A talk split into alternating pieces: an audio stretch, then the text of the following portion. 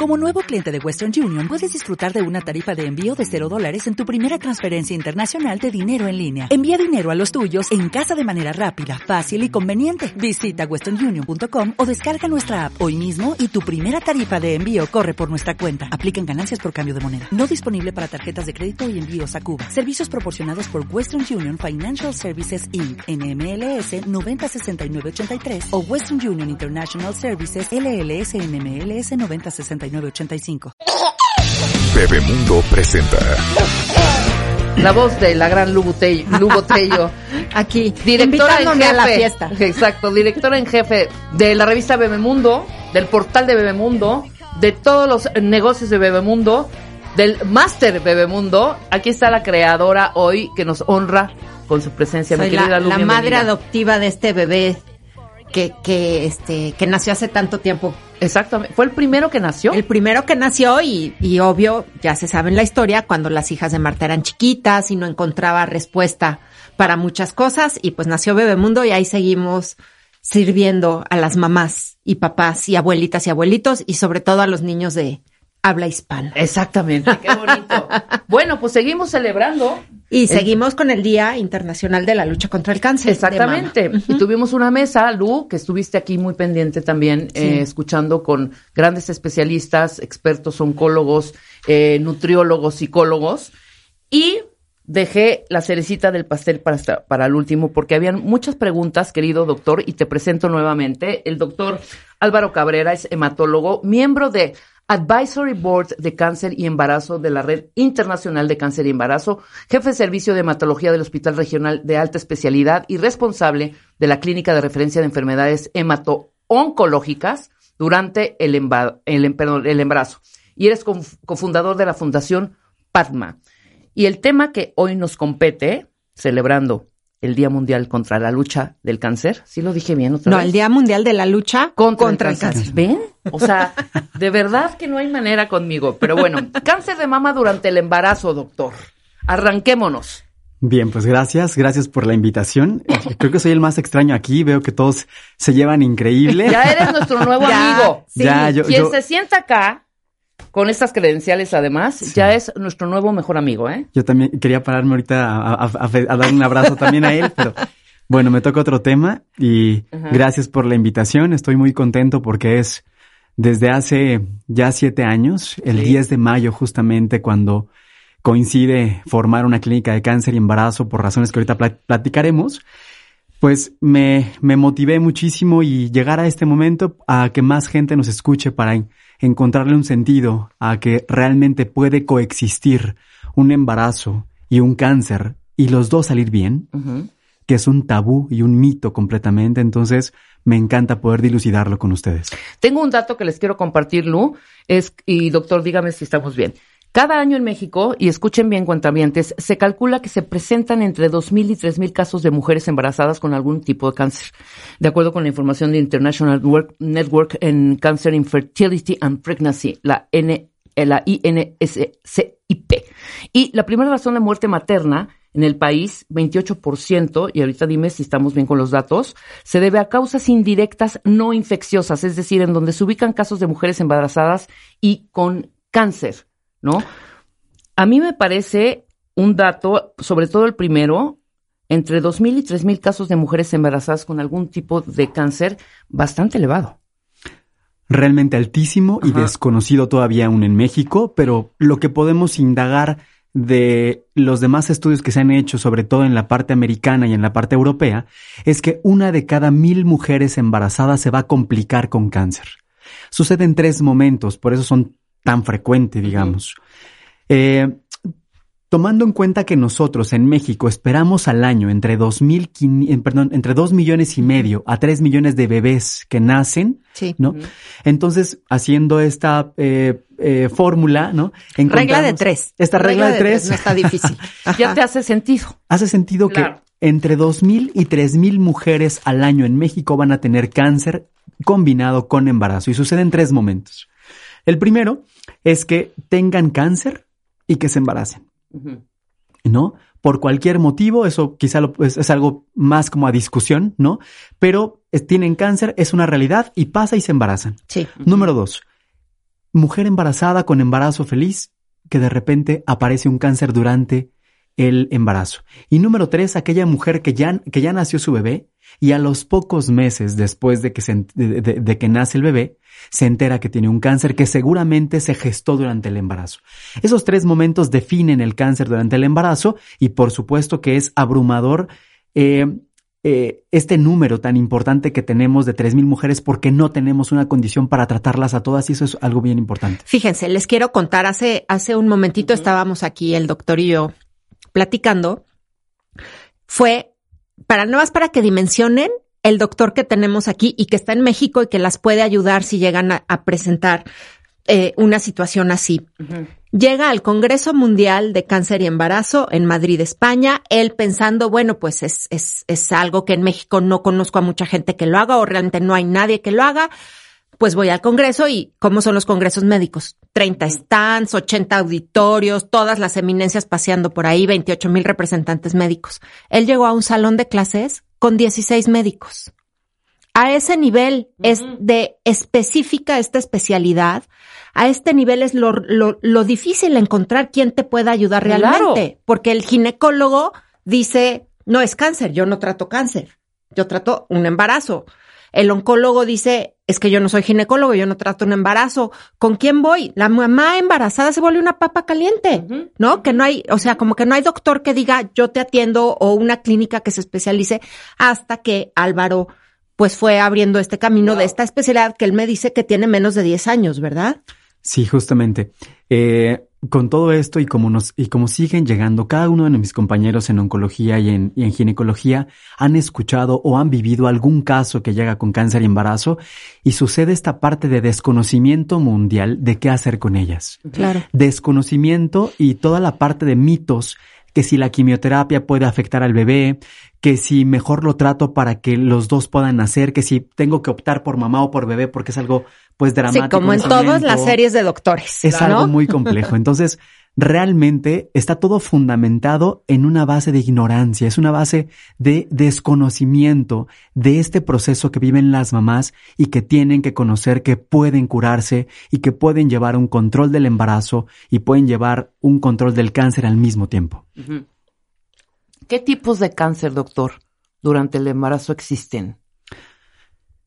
Tenemos dos, dos eh, casuísticas. Las más grandes es el Registro Internacional de Cáncer Embarazo en Europa, el cual ha determinado que cáncer de mama es el primer lugar. Cerca de un 25% es cáncer de mama.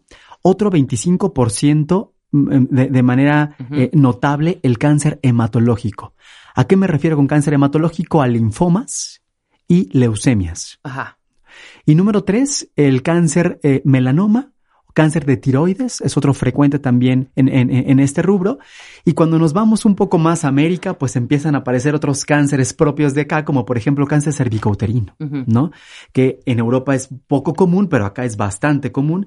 Entonces tenemos aquí en la parte más de América tenemos cáncer de mama también como número uno, después cáncer cervicouterino y en tercer lugar cáncer hematológico con 25% cada uno. Wow. bastante alto. Y quiero ver la relación. ¿Cuál es la relación entre el cáncer y el embarazo?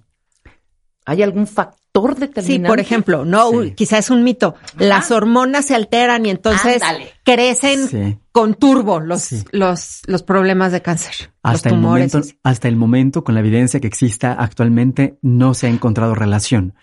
La única relación para saber por qué es cáncer de mama, por qué es cervicouterino o por qué cáncer hematológico como principales es por la edad de aparición. O sea, ¿por qué el cáncer hematológico es tan frecuente en mujeres embarazadas? Pues porque nos embarazamos. En México tenemos un promedio de embarazo de 20 años. Sí, muy chiquitas. Justo el momento, justo el momento en donde no eh, es tan frecuente el cáncer de mama, pero sí es frecuente las leucemias. Claro. ¿No? Y en Europa, como es más frecuente embarazarse a los 35 años, 40 años de edad, claro. pues obviamente el cáncer de mama es el primer lugar en ese momento porque coincide solamente con la edad voy a decir un número importante, esto que, que, que, preguntaban acerca de, ¿es motivado el embarazo o más bien el cáncer por un embarazo? No, hasta el momento solo coinciden, o sea, iba a suceder con o sin embarazo, solamente están coincidiendo. Y número dos, solo el 20% de los cánceres de mama, de un cierto tipo de cáncer de mama, tienen eh, eh, receptores para progestágenos, para progest por lo cual tampoco es una eh, sine qua non que, que, va a decir sí o sí le va a pasar porque esto. Sí se ve un diferente comportamiento. Y el comportamiento está en duda por dos cosas. Ya sea que el embarazo lo promueve porque tiene receptores estrogénicos o de progesterona, número uno, o número dos, porque es tan difícil diagnosticar un cáncer en el embarazo, ¿no? ¿Y por qué es tan difícil? Ahorita, ahorita les comento. Sí. Que no tenemos en cuenta que si en una persona sin embarazo te tardas en diagnosticarlo, conocemos el problema real de diagnóstico temprano. Sí. Si ahora a ese diagnóstico temprano le, ponemos varios distractores, ¿no? La inflamación mamaria, ¿no? El aumento de peso, la baja de peso, el vómito, la palidez, la anemia, ¿no? O sea, crees que es síntoma de embarazo y no de que cáncer. es normal. Claro. Que está cansada la mamá todo el tiempo. Entonces, ese retraso que habitualmente en diferentes enfermedades alcanzan hasta casi un año de, de, de, retraso en el diagnóstico, imagínense en embarazo se retrasa simplemente porque no tenemos esta sensibilidad o, ni siquiera lo tenemos en la mente que puede suceder. Un evento tan emocionante y tan bonito como es un embarazo no puede salir mal. Sí, claro, y tú estás en, ese estado mental de todo es felicidad, todo es tranquilidad y no estás alerta quizá a, las señales, por supuesto. de alarma, ¿no? Por ejemplo. Sí. Es por eso que obviamos esos síntomas y entonces, ¿por qué les va peor a una mujer embarazada con cáncer que a una mujer no embarazada actualmente. ¿Por qué le va peor? dos cosas. Una, porque se diagnostican tardíamente. Número dos, porque no son atendidas en centros de experiencia para la atención de estas mujeres. Número tres, porque las abortan, porque abortan pensando en que el tratamiento va a ser mejor sin embarazo. Número cuatro, es importante eso. Número cuatro, porque tenemos un mito en qué medicamentos y qué no dar y yo prefiero entonces mejor eh, desembarázate para que yo te pueda dar un tratamiento. Y eso está comprobado actualmente, que aquella mujer que tiene un aborto durante el embarazo, que pudo haberlo mantenido el embarazo con tratamiento antineoplásico, si no puede lograr eh, esta mujer un, embarazo a término, a pesar de que lo desee tanto, ¿no? Sucede que lo pierde el embarazo y automáticamente deja de luchar. Es una mujer que ya no quiere continuar con un tratamiento, con un apego adecuado. Esto es importante porque pasa muy frecuente en, en, en, en que si la decisión es porque el, el, el cáncer va a perjudicar al bebé y a mí, entonces la decisión me parece que es más fácil tomarla. Pero cuando el cáncer no va a afectar en ese sentido, entonces el que te ofrezcan esta situación de aborto me parece una situación que si la mamá no lo desea, sigue siendo una decisión materna.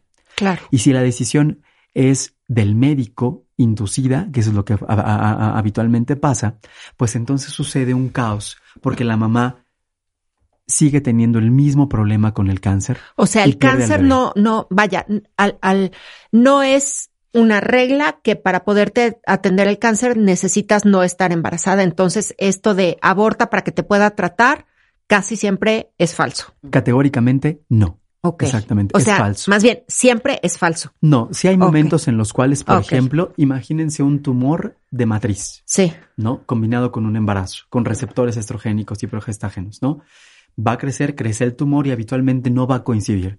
Un tumor también importante, por ejemplo, es que ponga en riesgo la vida de la mamá de manera inminente. Ok. Y eso entonces habrá que tomar en cuenta en qué momento, sobre todo en el primer trimestre de embarazo, en donde, en donde sí tienes tanto tiempo por recorrer con el bebé que va a ser muy complicado llevarlo a cabo. En ese momento podemos dar, la recomendación del médico debe ser no paternalista, ¿no? La recomendación del médico debe ser basada en evidencia.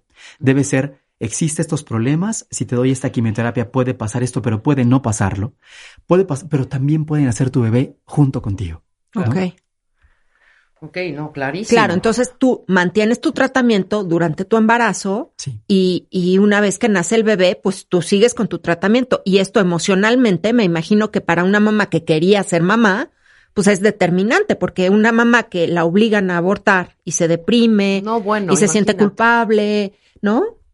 No pues ya no quiere ni curarse ella. Son factores ya indirectos que también afectan la salud de esa paciente y pueden también eh, deprimir su sistema inmune y bueno, ya se arma ahí una cadenita interminable.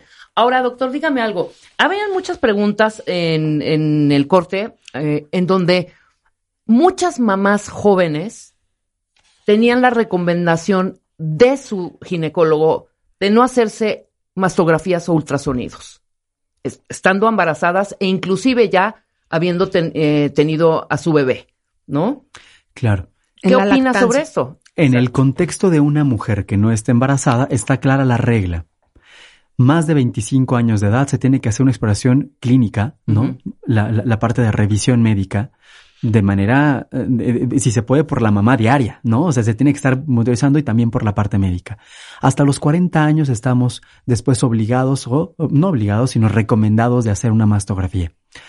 En el contexto de embarazo, se, se ofrece lo siguiente. Tenemos herramientas los médicos para poder diagnosticar un cáncer sin tener que ser agresivos con el bebé.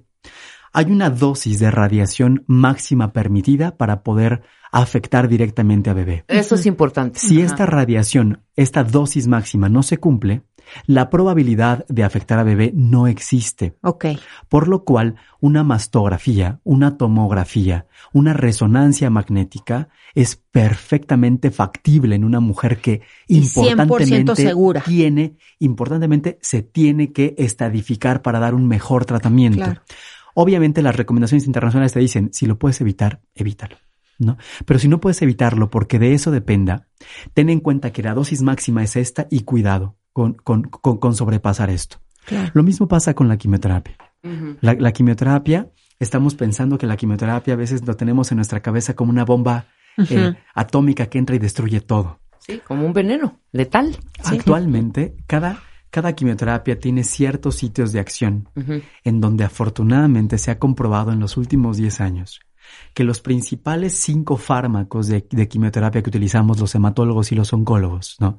Que son, por ejemplo, antraciclinas, alquilantes, eh, alcaloides de la vinca, ¿no? Son, son, son medicamentos que se ha comprobado que la dosis que pones a mamá, la dosis que va con mamá, llega en menos del 10% a bebé. O sea, entra a la circulación en menos del 10%. Y otra cosa fabulosa es que el bebé no está maduro su sistema de metabolismo, por lo cual cuando entra la quimioterapia, el bebé no puede metabolizarla y normalmente la quimioterapia vuelve a salir otra vez a la mamá intacta. o sea, entró y pasa sin ver. Exacto. Se tienen que combinar algunas cosas importantes, como por ejemplo, moléculas de quimioterapia muy grandes no atraviesan la barrera placentaria. Ok. Entonces son seguras. Sí. Número uno. Número dos, eh, medicamentos son, se dice en medicina sustratos, que significa que se unen a una proteína que está en la placenta y la placenta como si fuera la gran cuidadora, como si fuera la nana, lo que hace la placenta, tiene receptores para eso, es que recibe la quimioterapia, le da la vuelta y la expulsa de la placenta. Y dice esto no. Es impresionante y fabuloso. Se llaman receptores de multidrogo resistencia. Y estos medicamentos entran agarran a la placenta, la placenta les da la vuelta y los vuelve a expulsar otra vez, ¿no? Para liberar al bebé de tanta toxicidad. Esto pasa también con otros medicamentos, como por ejemplo que entran, quizá encuentran, son más pequeños, entran mayor, eh, en, mayor proporción al bebé, sin embargo el bebé tiene el tiempo suficiente para recuperarse de la toxicidad que pudo haber hecho. Por ejemplo, de alguna depresión o disminución de linfocitos o de, o, de células inmaduras o de em, defensas, ¿no?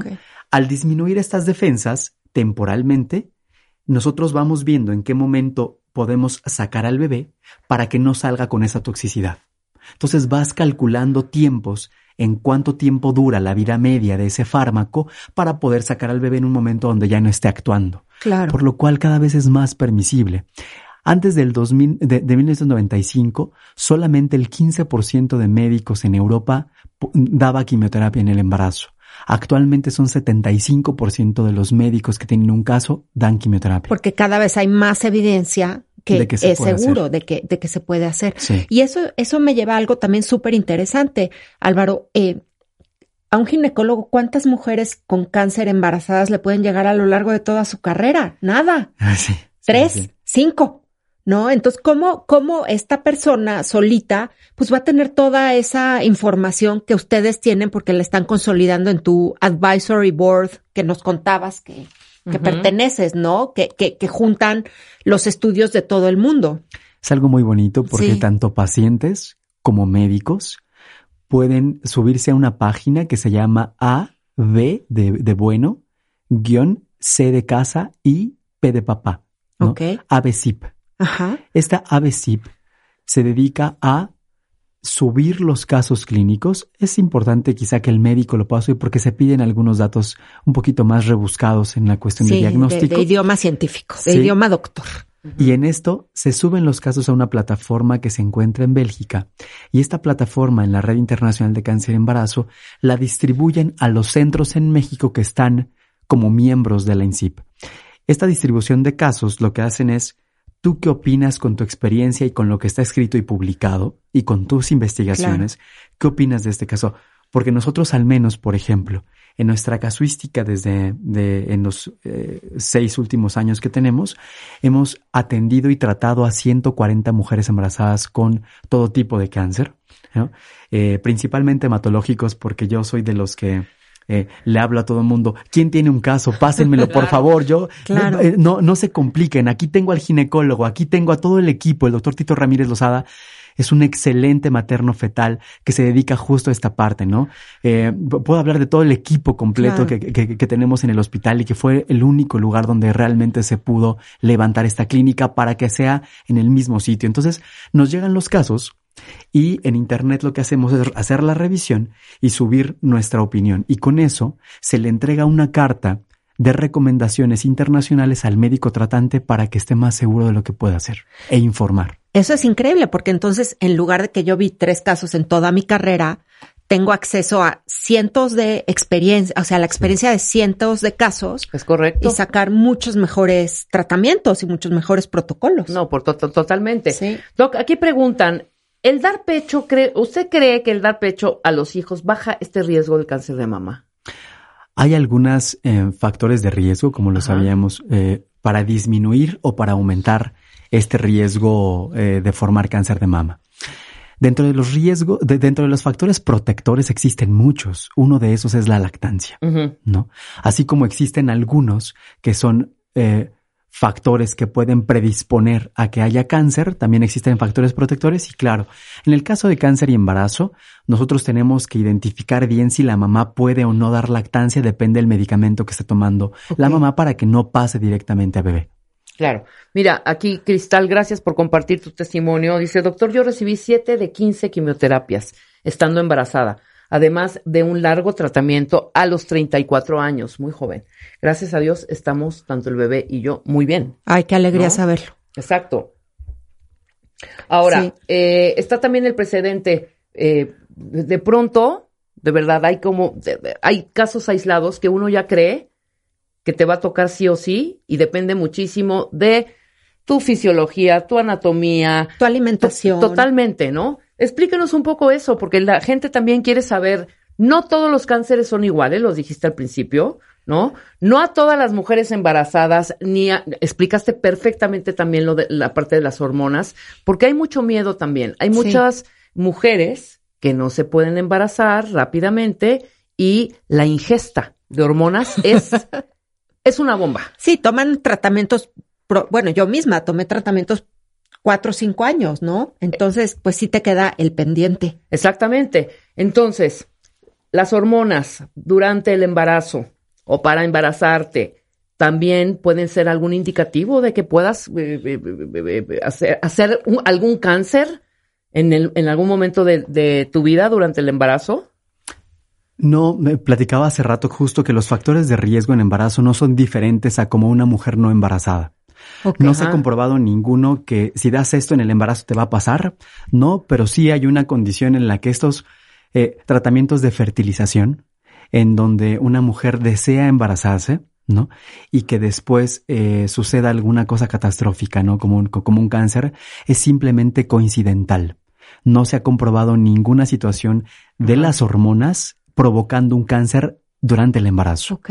Algo importante es que por supuesto que las hormonas no está mal tomarlas, está mal no vigilarlas. ¿no? Buen punto. Hay que apuntar eso.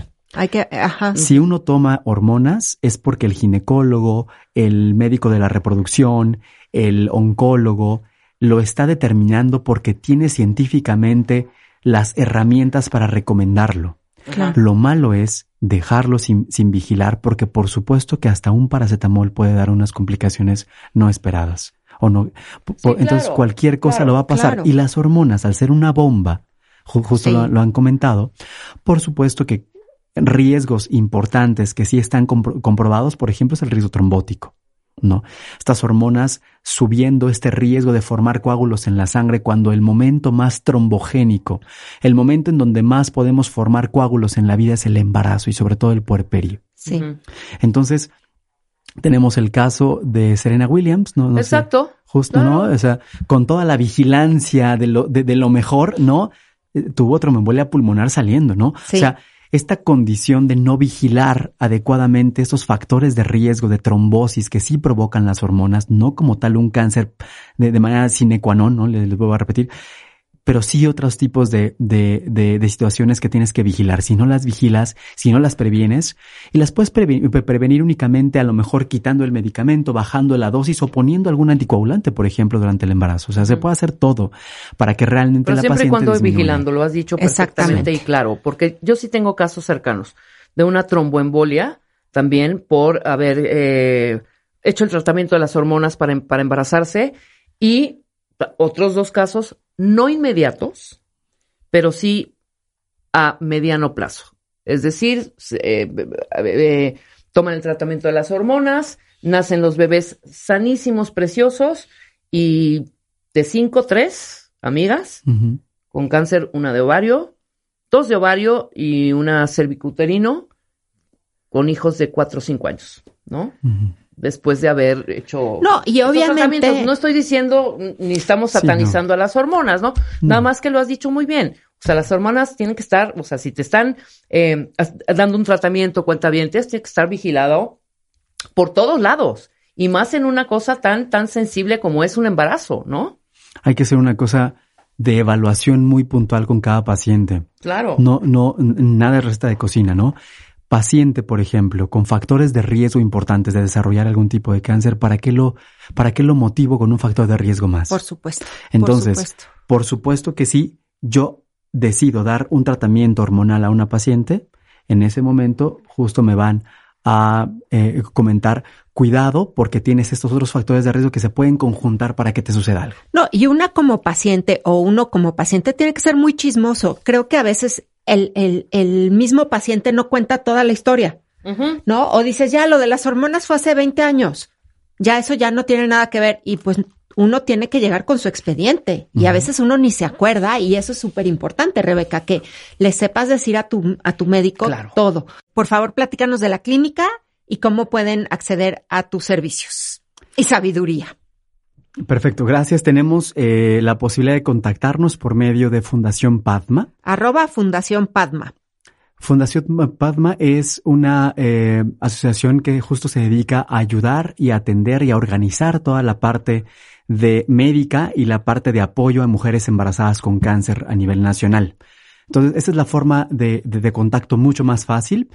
Hemos tenido la fortuna de poder tener a Fundación Padma de nuestro lado para ayudarnos. Solo es, es la única fundación dedicada a cáncer eh, eh, eh, y embarazo. Y Asociación Mexicana de Lucha contra el Cáncer, excelente. Son Perfecto. una- un- un- unos grandes, grandes ángeles para nosotros también. Entonces, es la forma de contactarnos y bueno, quizá como mensaje, no sé, para, para, para platicar. Ustedes me dicen si puedo darlo todavía. Mira. Adelante, adelante, adelante. Tenemos tiempo. Un minutito. Una es, eh, actualmente ya se puede tratar a una mujer embarazada con cáncer y que tengamos el menor efecto tóxico para el bebé Perfecto. y el mejor control materno eh, durante, durante el embarazo del cáncer.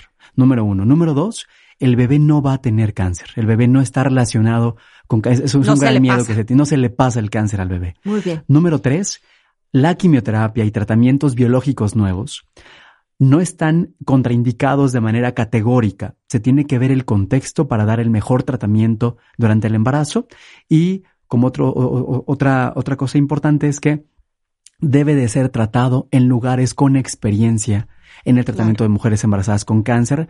Es la clínica de referencia de enfermedades hematoncológicas durante el embarazo que se encuentra en el Hospital Regional de Alta Especialidad. Eh, nos encontramos en Iztapaluca, entonces es el lugar. Ahora, con Padma se puede también, eh, las personas que no tengan eh, esta parte de llegar hasta ese lugar, se puede hacer sin problema por fuera y vemos esta parte de coordinación para dar el seguimiento médico. Pero tenemos la fortuna de que en México contamos con especialistas de este nivel, pocos en el mundo, y una clínica que reúne todo el conocimiento, no nada más de los doctores que trabajan en ella, sino de todo el mundo que es, pertenece al Advisory Board. Entonces, hay, hay cómo atenderse y hay cómo estar tranquilos. Maravilloso. Te agradezco enormemente, doctor, que hayas estado aquí y que hayas despejado algunas dudas en el tiempo que tuvimos. Vamos a hacer segunda parte, hablemos de anemias, hablemos de muchísimos temas que tienen que ver con la hematología y con tu expertise. Muchísimas gracias, yo Gracias, Álvaro. Querida Lu. Pues nada más decirles velozmente que estamos en la última etapa de venta de boletos para el Máster Bebemundo 2022, que es el 27 de noviembre en Papalote Museo del Niño. Quedan poquititos boletos. Creo que estamos muy cerca del sold out. No se queden fuera. Los niños primero y van a tener ahí la presencia de grandes especialistas.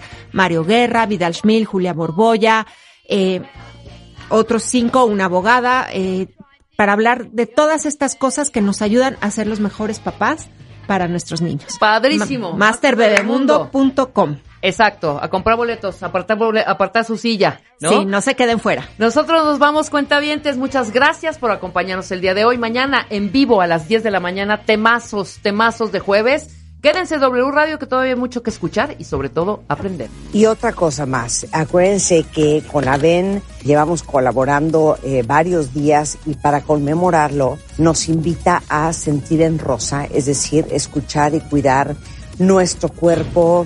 Acuérdense hacerse sus estudios, su autoexploración, mastografía, ultrasonido y se unió a esta concientización en la lucha contra el cáncer de mama junto con la Fundación COI, Fundación Vela, Pintadita Tu Salud, Fundación Alma, México Sonríe, Fundación CIMA en esta causa y los invita a conocer más sobre todo el cronoprograma de actividades que van a tener no solo hoy, sino durante todo el mes de octubre. Pueden encontrar toda la información en el Facebook y en el Instagram de Aven México. Escuchas a Marta de Baile W Radio. Síguenos en Facebook, Marta de Baile. Y en Twitter, arroba Marta de Baile, Marta de Baile 2022. Estamos de regreso. Y estamos... Donde estés. ¿No te encantaría tener 100 dólares extra en tu bolsillo? Haz que un experto bilingüe de TurboTax declare tus impuestos para el 31 de marzo y obtén 100 dólares de vuelta al instante. Porque no importa cuáles hayan sido tus logros del año pasado, TurboTax hace que cuenten. Obtén 100 dólares de vuelta y tus impuestos con 100% de precisión. Solo con Intuit TurboTax. Debes declarar para el 31 de marzo. Crédito solo aplicable al costo de la presentación federal con TurboTax Full Service. Oferta sujeta a cambios o cancelación en cualquier momento.